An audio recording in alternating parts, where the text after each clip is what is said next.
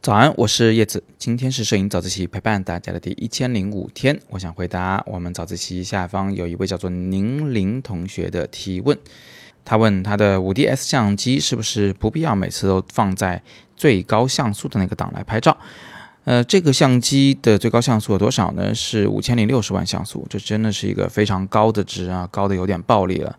那它确实也会带来一系列的问题，这些问题呢，宁宁同学都有意识到啊，我也给大家简单的讲解一下。太高像素的相机呢，可能会导致它占的存储空间过多，这不仅是对存储卡的考验，也是对硬盘的考验。但是硬盘来说呢，还好，因为大硬盘呢都还算是比较便宜，只要你别买那种小的移动硬盘的话啊，基本上都不会造成什么经济负担。但是存储卡就不一样了，存储卡稍微。大一点的，比如说五百一十二 G、二百五十六 G 啊，这都属于非常昂贵的卡。那如果你卡买小了，六十四 G、一二八 G 拍不了几张满了，当然也会对你的拍摄造成一定的不便。所以这是它的第一个问题，超高像素会带来存储空间的啊额外的要求。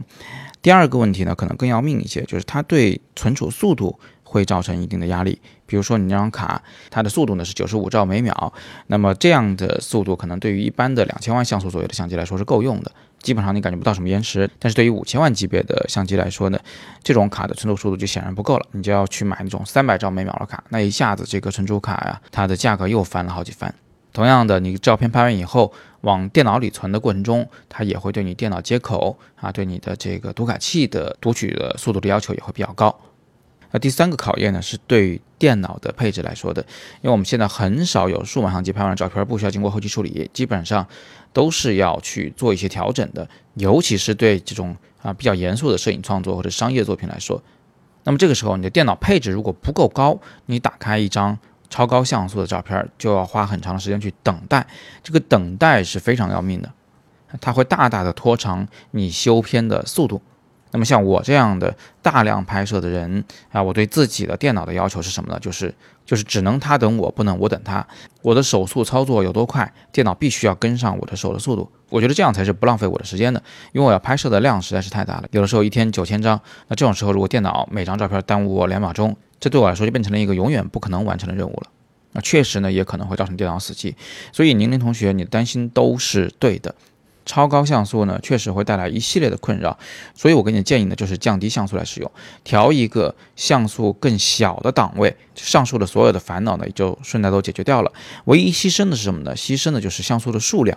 也就是说呢，你这张照片的极限的清晰度可能会稍微有点下降，尤其是在白天的时候，因为白天阳光充足，你的超高像素呢，它有用武之地啊，能拍出非常。高清的非常画质好的照片来，但是对于弱光并使用高感光度拍照的这种情况啊，你降低像素呢，也不见得会导致很多的画质损失，因为超高像素啊，每一个小像素点能捕捉的光线变得非常有限，像素点之间变得非常的拥挤，所以它本来就很不擅长在暗光条件下用高感光度拍照。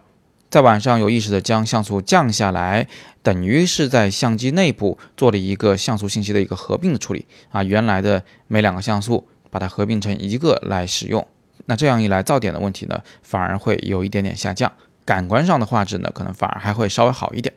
那么我在之前的早自习里，其实也已经反复的跟大家强调了这类似的问题了。我说像素这个东西呢，是够用就好，而不是越高越好。从今天的早自习里面，你应该也能听出一些端倪。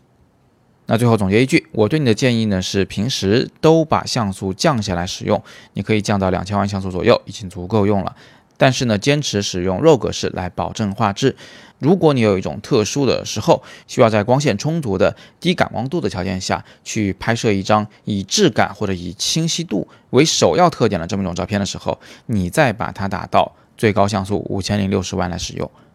偶尔一两张这样的照片，我相信你的电脑还是吃得消的。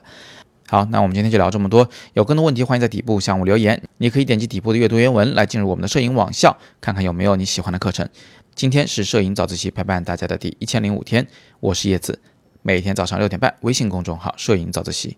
不见不散。